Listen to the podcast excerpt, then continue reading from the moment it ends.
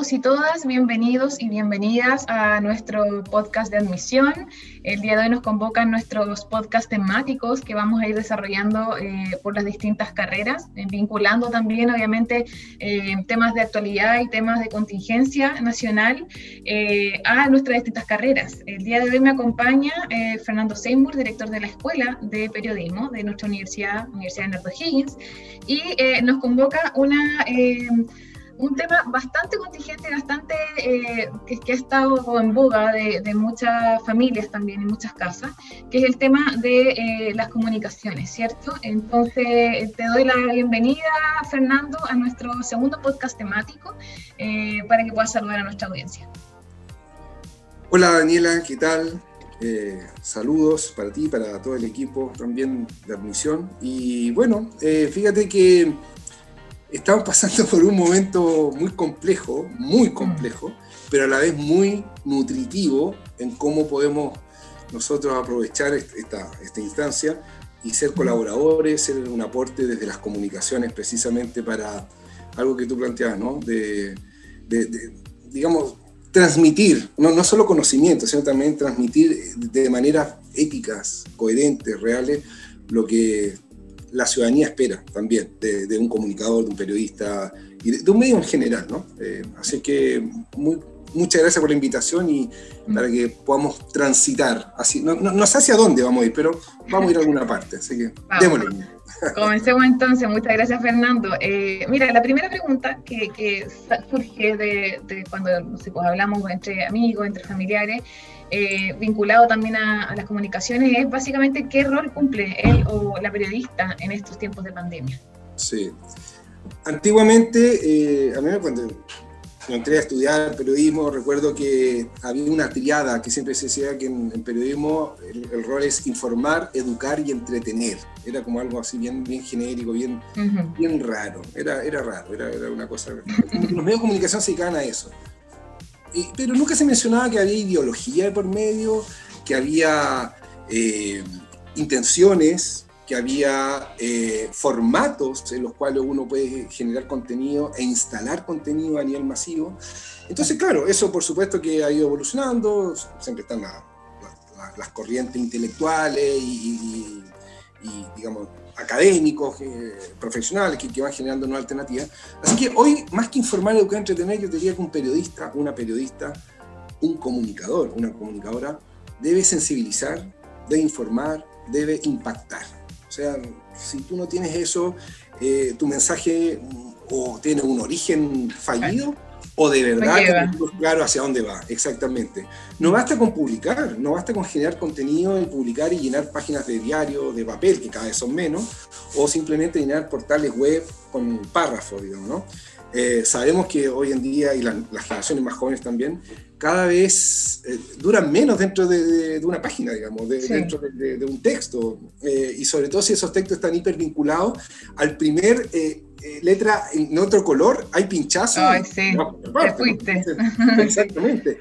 ¿Qué, ¿Qué, decir de las noticias de una hora y media o de una hora en la noche, en la tarde? Mm. Es una locura. Entonces, eh, como te digo, sensibilizar, informar, impactar, nos permite además, especialmente tu pregunta, ¿no? Eh, en, periodo de pandemia, en periodo de, crisis social, disminuir la ansiedad, disminuir la incertidumbre, antes que cualquier cosa.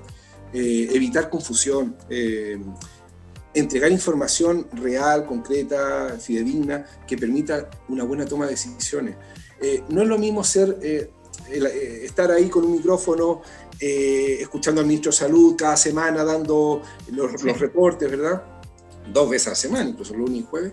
No es lo mismo simplemente instalar el micrófono para que la ciudadanía se entere a través de un medio de comunicación, una radio, una televisión, o un podcast, o una página web en lectura, eh, que además de eso, eh, instalar un contenido propio de análisis, de reflexión, eh, entregarle al, destinatario algo más que la materia prima pura y dura, porque muchas veces esa materia prima ya viene cejada, viene con intención. De origen. Absolutamente. Entonces, y, y, ahí hay un juego bastante complejo, que es cada medio de comunicación tiene su propio filtro, su propio sedazo, ¿no? esa misma materia prima que nunca es materia prima pura y dura, que, viene de una institución, que viene de, cualquier persona, de un ciudadano a pie que vio un eh, accidente y da su testimonio al aire. todo eso requiere reflexión. Claro, en pandemia, el caos y la angustia por quién informa primero no es la excepción. El golpe noticioso y, cómo absolutamente, o sea, tú a veces puedes estar eh, sintonizando distintas radios al mismo tiempo y puede que estén compitiendo quién informa primero, o los canales de televisión en la noche, o los diarios, etc. Entonces, sensibilizar, informar, impactar eh, hacia una ciudadanía cada vez más eh, ahogada, cada vez más mm. atribulada de información infinita, cantidades infinitas. lamentablemente el señor Google, que nos ayuda mucho, al mismo tiempo nos satura y nos llena. Y no precisamente con veracidad y precisión. Por lo tanto, no es culpa del señor Google, digamos. No, Google Quienes proveen esa información. Absolutamente, ¿no? Entonces, eh, fíjate que, ha surgido un concepto, el, el eh, fact checking, ¿no? que sería como el, verificar hechos, ¿no? verificar datos. Y eso se ha transformado en una empresa prácticamente. O sea, hay, hay mm. agencias de, de, información, hay empresas que se dedican a ofrecer el servicio de chequear información, digamos. Algo que uno esperaría que el propio periodista, el propio comunicador, lo incorporado, digamos, no diría, bueno, pero era parte del paquete, digamos, ¿no? Pero lamentablemente la ansiedad, lamentablemente la búsqueda del golpe noticioso y lamentablemente los egos que siempre están, somos humanos, obviamente, eh, a veces nos olvida, se nos olvida un poquito el, chequear, el confirmar, el demorarse un poco más antes de, de, cometer un error ¿no? comunicacional. Entonces, bueno, este fact-checking claramente podemos eh, pensarlo en multiplataformas, sí, eh, perfectamente en, beneficio de muchas audiencias o de nichos específicos, pero además fortalecer a la opinión pública. Creo que ahí hay medios de comunicación que no entienden o no lo quieren asumir de que el rol del comunicador es ser mediador entre la información y el receptor. Eh, no es nuestro rol, digamos, eh, apropiarnos de la información, manipularla, eh, crear falsa expectativa, intencionarla de manera poco ética. Realmente ocurre, pero no, no es nuestro rol. Entonces, frente a, a, crisis sociales, esta pandemia en particular, el mismo estallido social también, ¿Qué se comunica? ¿Cómo se comunica? ¿Cuándo? ¿Dónde? ¿Por qué? Eh, todo tiene respuesta al interior. Lo que pasa es que afuera muchas veces queda la nebulosa. Entonces, ¿fortalezcamos a la, opinión pública? Sí, pues ese debería ser eh, un rol el primero. Fortaleciendo esa opinión pública tenemos una ciudadanía mucho más reflexiva, mucho más eh, opinante, pero, pero con argumentos. Y además, ofrezcamos propuestas y soluciones. O sea, como periodistas no podemos simplemente... Mm desparramar terror y desparramar miedo, digamos. ¿no? Eh, hace algunos días escuchaba al ministro de Educación anunciando a propósito del el cierre de colegios, ¿no? Se abrieron los colegios, se cerraron los colegios, eh, digamos, los reuniones exacto. Y, y, ahí tú notas cómo hay gente que celebra que se cierre un colegio, digamos. Es como raro eso, ¿no? Es como un éxito de la oposición. Oye, azul, rojo, verde, amarillo, da lo mismo que el color. No, no, no, no, el objetivo es 8, claro. No, es 8, o sea, hay familias detrás de esto. Entonces, detrás de un anuncio, hay familia, hay niños, hay, hay familias súper vulnerables, no tienen con quién dejar los niños. Entonces, ¿celebramos el cierre de colegio como el fracaso de una política pública? ¿O, o celebramos para que quiebre el gobierno de turno? Llevemos, llevemos eso a los alcaldes, etc. Entonces, en síntesis, sensibilizar, informar, impactar. Con ética, con, con reflexión y ojalá con tiempo, con tiempo.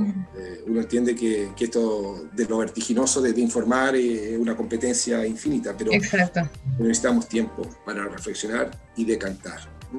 Creo que por ahí.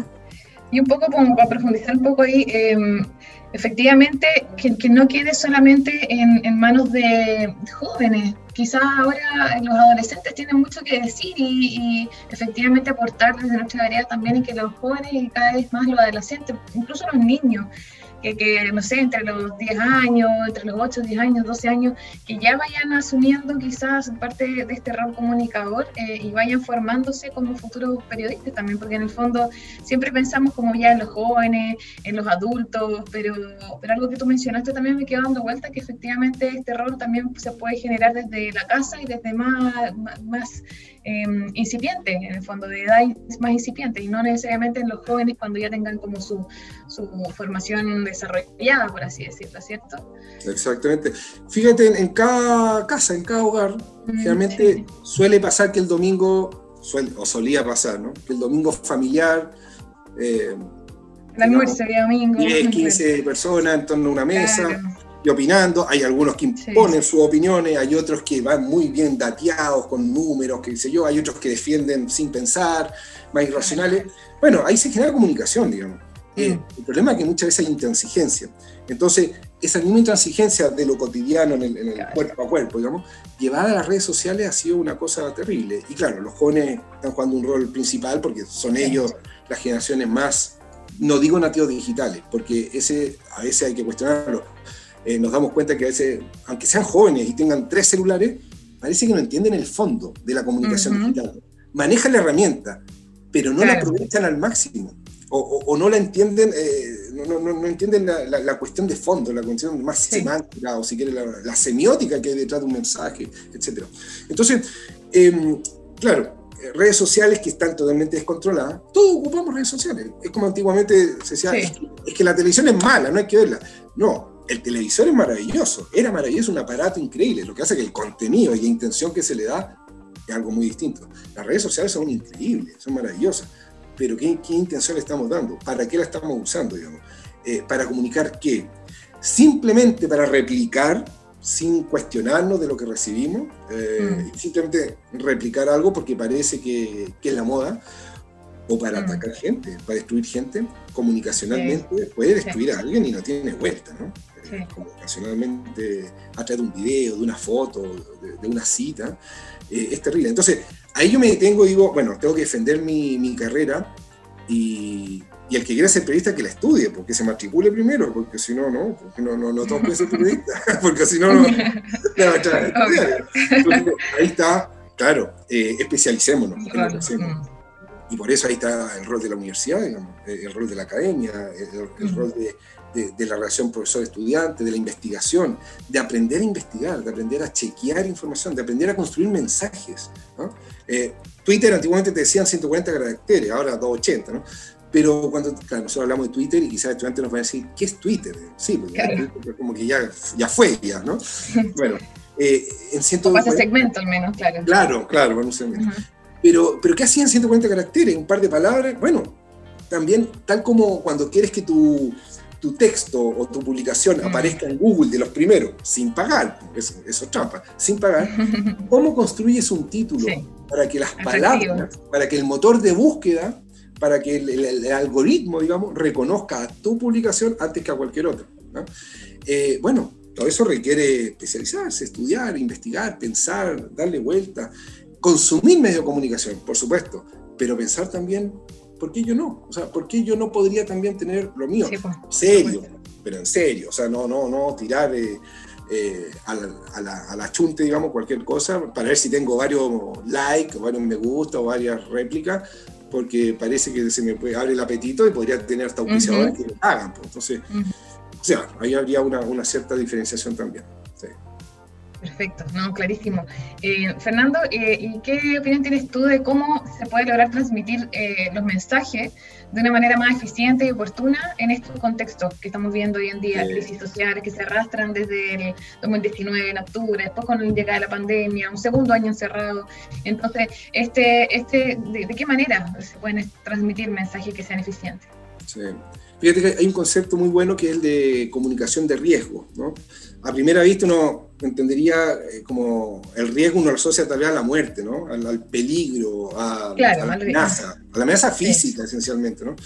Pero la comunicación de riesgo no, pues justamente anticiparse frente a una catástrofe, hablemos natural, humana, política, social, cultural, lo que sea, ¿no? Por ejemplo, crisis en el cine, pues, cerraron los cines, o en el teatro, en algún momento sacaron los, los fondar, disminuyeron los fondar, no hay financiamiento para el teatro.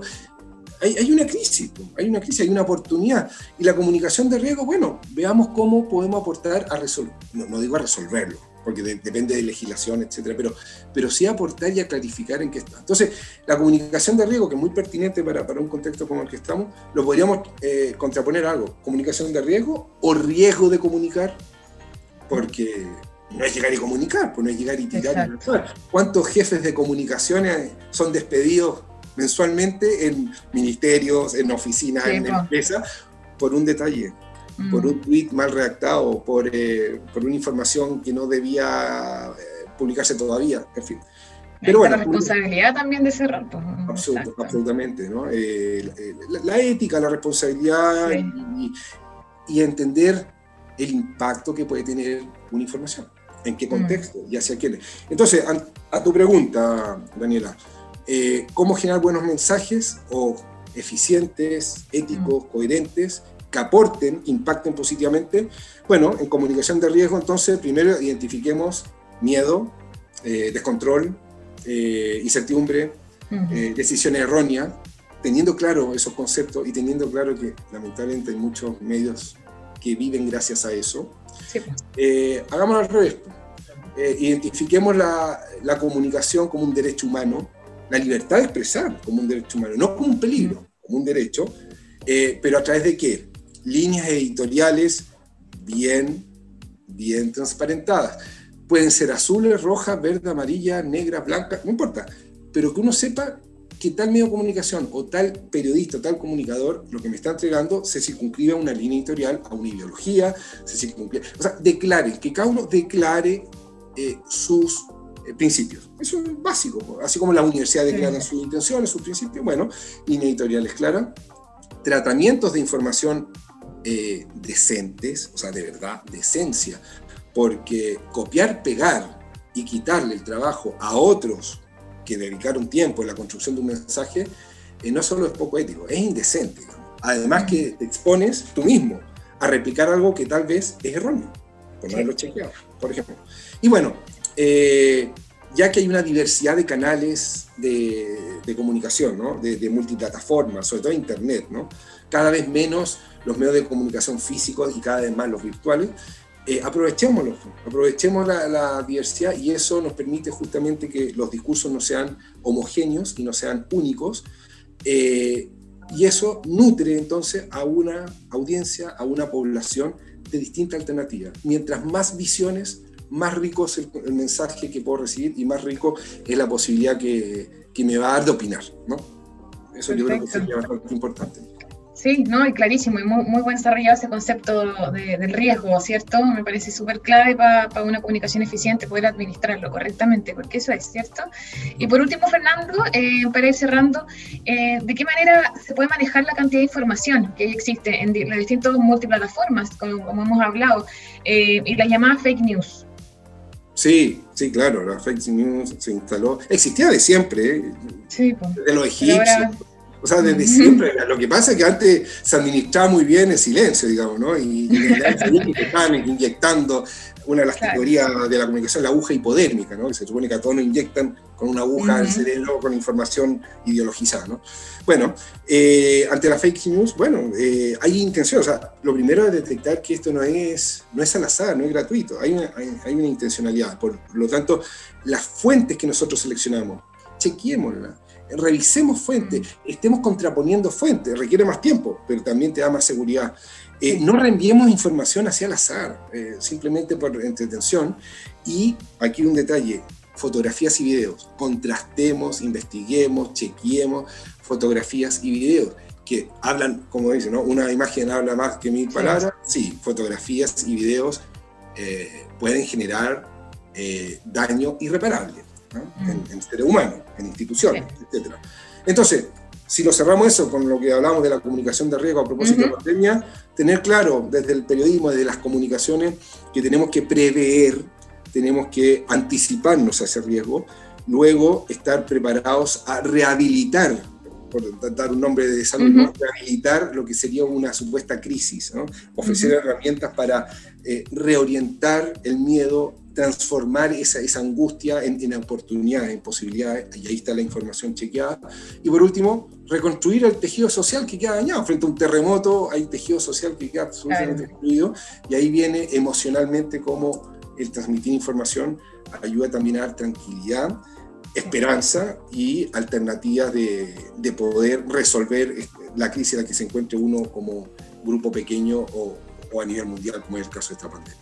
Eso sería Súper, clarísimo. Ahí, eh, porque sobre todo para nuestra audiencia que nos está escuchando, eh, eh, es súper familiarizado con para ellos esto de estar reenviando, sobre todo compartir en redes sociales, en Instagram, en Facebook, ¿cierto? Y efectivamente es clave lo que tú hablas respecto de, saber los orígenes y las fuentes, ¿cierto? Y, y, saber cuáles son las más confiables y, basarse en ellas. Así que, Fernando, te agradezco esta instancia, esta oportunidad de conversar abiertamente de, de, temas que son bien contingentes y bien actuales. Te vamos a estar invitando también para, próximas ediciones. Eh, agradecemos a nuestras personas que nos están escuchando hoy en día eh, dejarlas invitadas cordialmente a seguirnos en todas nuestras redes, valga eh, el, contexto de, esta, de este podcast. Estamos en Facebook, en Instagram, nosotros sí efectivamente damos contenido de verdad y certero. yo, yo quería hacerte venir por lo mismo, yo sé que muy, muy real y serio. Exactamente, así que para que nos sigan, nos acompañen en esta transición a la educación superior y recuerden que nuestra página web es www.uvo.cl slash admisión y para nuestros futuros alumnos tenemos una sección que se llama precisamente Futuro Alumno Hugo, donde estamos informándoles de todas las herramientas, nuestro preparador de puntaje, ensayos online, test vocacionales, los webinars, eh, concursos que vamos a realizar durante el año. Así que estén muy atentos y ahí contáctense con nosotros y eh, conozcan más en profundidad perdón, nuestra universidad. Fernando, muchas gracias. Si quieres dar unas palabras al cierre, te invito para ello. Muchas gracias, Daniela. A ti, insisto, a ti y a todo tu equipo, porque siempre nos, nos apoyan mucho como escuela, como carrera, eh, nos permite vincularnos también directamente eh, con, quienes van a ser eh, las y los potenciales nuevos integrantes de la familia acá. Así que y a disposición de ustedes y a disposición de quienes nos escuchan. No, esperen a, a rendir una prueba para saber de un puntaje, para saber si puede entrar a la universidad. Visite la universidad. Bueno, está difícil ahora visitar las universidades. Porque, Virtualmente, por supuesto. Pero nuestra universidad está abierta siempre, eh, del paso para arriba, digamos, ¿no? Eh, y visite la universidad, eh, contáctenos, vengan a darse vuelta, de repente quieren entrar a una clase, entran a una clase, conversan con los estudiantes, con los profesores y van descubriendo realmente cuáles son sus inquietudes, cuáles son sus necesidades. Y aquí Daniel y su equipo son expertas en, justamente en aclarar dudas, así que bienvenida y bienvenido desde ya. Muchas gracias. Y en nuestro, de hecho, precisamente en nuestra página web tenemos un WhatsApp que a los chicos les encanta hablar por ese medio, también tenemos un chat. Contáctenos por esos medios si necesitan alguna información, si de repente se quieren reunir con el director de escuela, Fernando tiene una disposición de hora, feliz, y les cuenta y podemos conectarnos también con, con titulados, con alumnos que estén en, en, tercer año, cuarto año, primer año incluso, cómo ha sido su, su realidad. Así que eso para que lo tengan en consideración. Yo les agradezco por mi parte eh, habernos escuchado. Estén muy atentos a los siguientes podcasts que vamos a realizar de las distintas temáticas vinculadas a nuestras escuelas Muchas gracias y lo más importante hoy en día, cuídense por favor, ustedes, su familia, eh, para que podamos salir prontamente de esta pandemia. Eh, a cuidarse y muchas gracias por escucharnos. Que estén muy bien. Chao, chao, gracias.